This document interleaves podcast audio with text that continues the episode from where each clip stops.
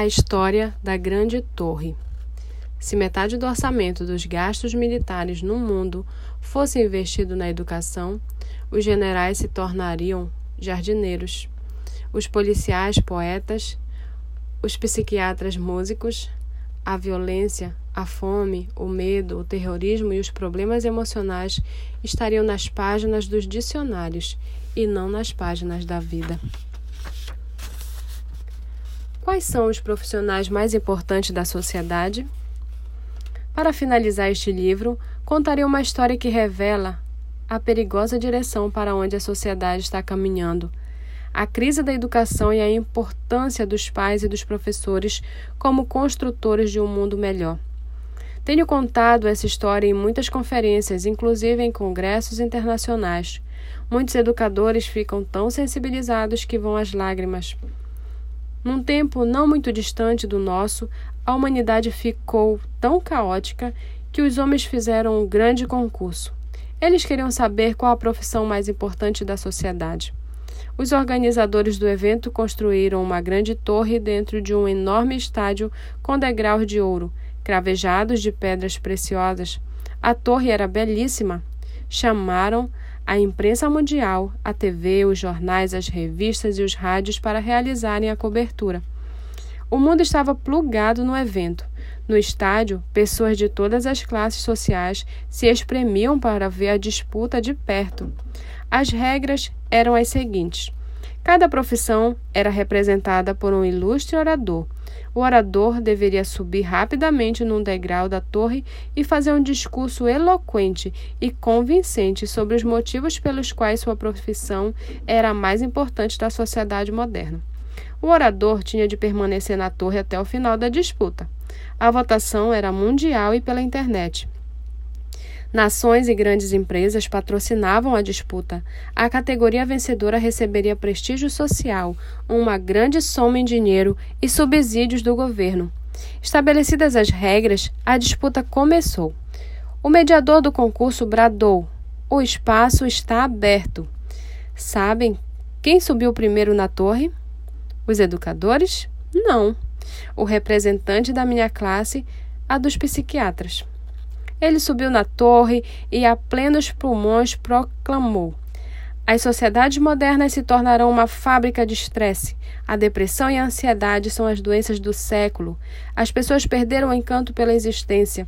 Muitos desistem de viver. A indústria dos antidepressivos e dos tran tran tranquilizantes se tornou a mais importante do mundo. Em seguida, o orador fez uma pausa.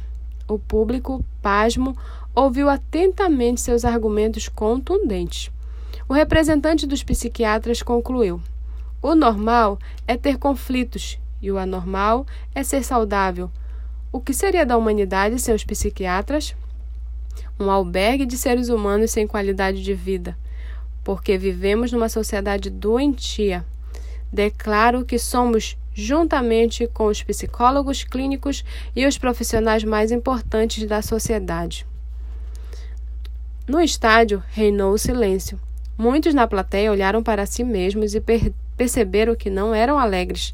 Estavam estressados, dormiam mal, acordavam cansados, tinham uma mente agitada, dores de cabeça. Milhões de espectadores ficaram com a voz embargada. Os psiquiatras pareciam imbatíveis.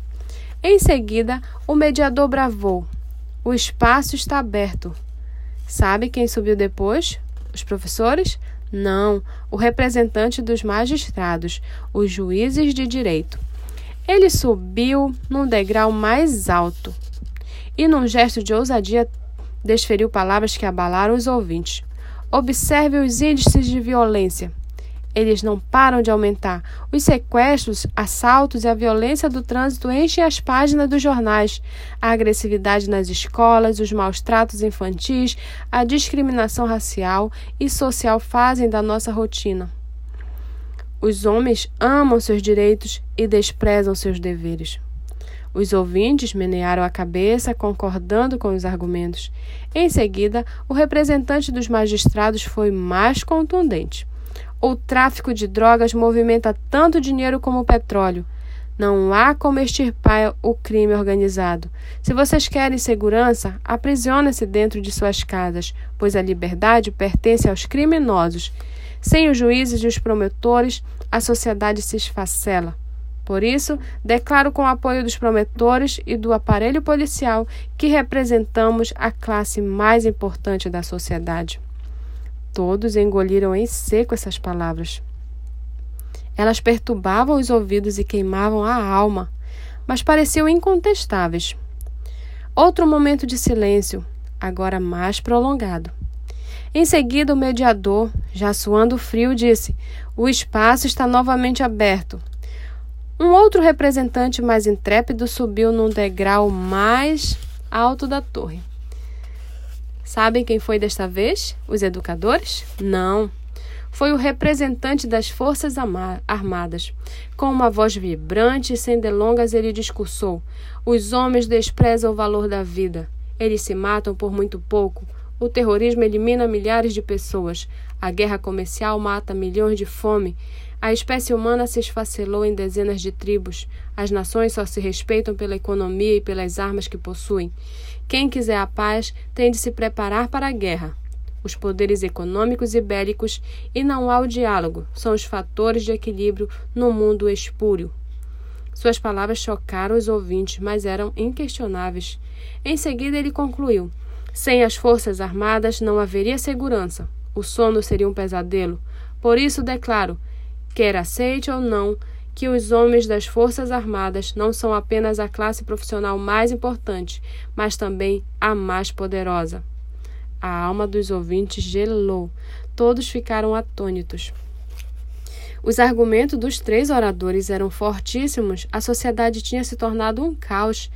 As pessoas do mundo todo, perplexas, não sabiam qual atitude tomar se aclamavam um orador ou se choravam pela crise da espécie humana que não honrou a capacidade de pensar.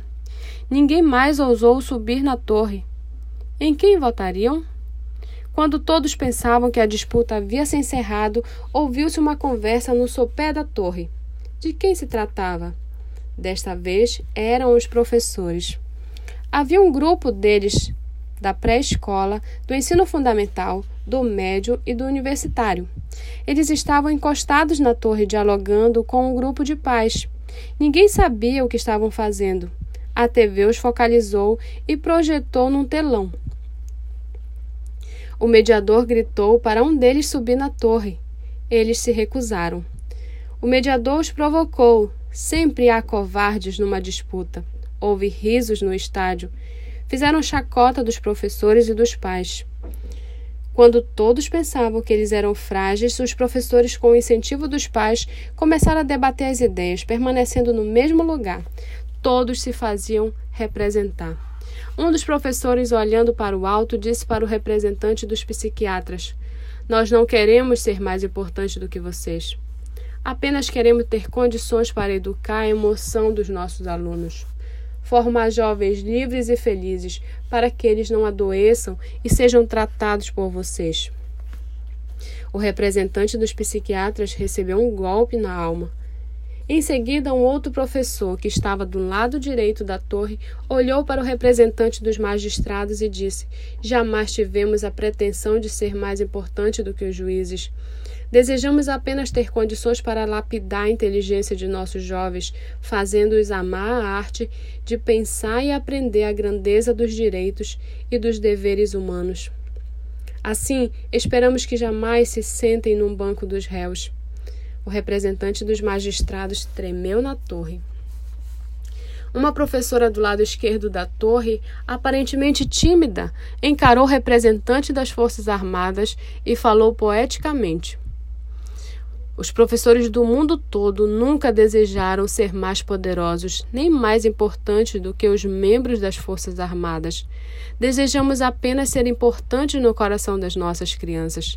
Almejamos levá-las a compreender que cada ser humano não é mais um número na multidão, mas um ser insubstituível, um ator único no teatro da existência. A professora fez uma pausa e completou. Assim, eles se apaixonarão pela vida e, quando estiverem no controle da sociedade, jamais farão guerras. Sejam guerras físicas que retiram o sangue, sejam as comerciais que retiram o pão. Pois cremos que os fracos usam a força, mas os fortes usam o diálogo para resolver seus conflitos. Cremos ainda que a vida é obra-prima de Deus, um espetáculo que jamais deve ser interrompido pela violência humana. Os pais deliraram de alegria com essas palavras, mas o representante do judiciário quase caiu da torre. Não se ouvia um zumbido na plateia. O mundo ficou perplexo. As pessoas não imaginavam que os simples professores que viviam no pequeno mundo das salas de aula fossem tão sábios. O discurso dos professores abalou os líderes do evento. Vendo ameaçado o êxito da disputa, o mediador do evento disse arrogantemente: Sonhadores, vocês vivem fora da realidade. Um professor destemido bradou com sensibilidade: Se deixarmos de sonhar, morreremos. Sentindo-se questionado, o organizador do evento pegou o microfone e foi mais longe na intenção de ferir os professores. Quem se importa com os professores na atualidade? Comparem-se com outras profissões. Vocês não participam dos mais importantes reuniões políticas. A imprensa raramente os noticia. A sociedade pouco se importa com a escola. Olhem para o salário que vocês recebem no final do mês.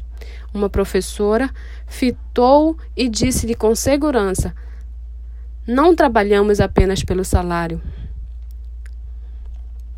mas pelo amor dos seus filhos e todos os jovens do mundo.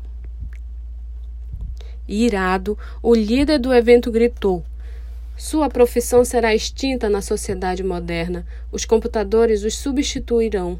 Vocês são indignos de estar nesta disputa. A plateia manipulada mudou de lado. Condenaram os professores, exaltaram a educação virtual, gritaram em coro: computadores, computadores, fim dos professores. O estádio entrou em delírio repetindo esta frase sepultaram os mestres. Os professores nunca haviam sido tão humilhados, golpeados por essas palavras. Resolveram abandonar a torre. Sabe o que aconteceu? A torre desabou. Ninguém imaginava, mas eram os professores, os pais que estavam segurando a torre. A cena foi chocante. Os oradores foram hospitalizados. Os professores tomaram então outra atitude inimaginável: abandonaram pela primeira vez as salas de aula. Tentaram substituí-los por computadores, dando uma máquina para cada aluno. Usaram as melhores técnicas de multimídia. Sabe o que ocorreu?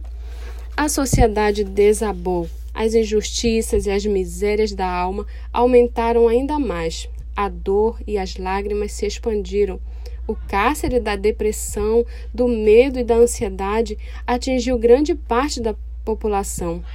A violência e os crimes se multiplicaram, a convivência humana, que já estava difícil, ficou intolerável. A espécie humana gemeu de dor, corria o risco de não sobreviver.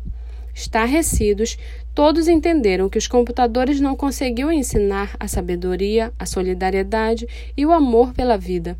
O público Nunca pensara que os professores fossem os alicerces das profissões e o sustentáculo do que é mais lúcido e inteligente entre nós. Descobriu-se que o pouco de luz que entrava na sociedade vinha do coração dos professores e dos pais que arduamente educavam seus filhos. Todos entenderam que a sociedade vivia uma longa e nebulosa noite. A ciência, a política e o dinheiro não conseguiam superá-la.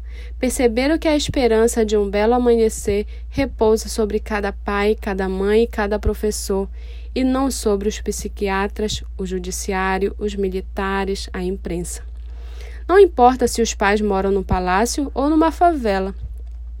E se os professores dão aulas numa escola suntuosa ou pobre. Eles são a esperança do mundo. Diante disso, os políticos, os representantes das classes profissionais e os empresários fizeram uma reunião com os professores em cada cidade de cada nação.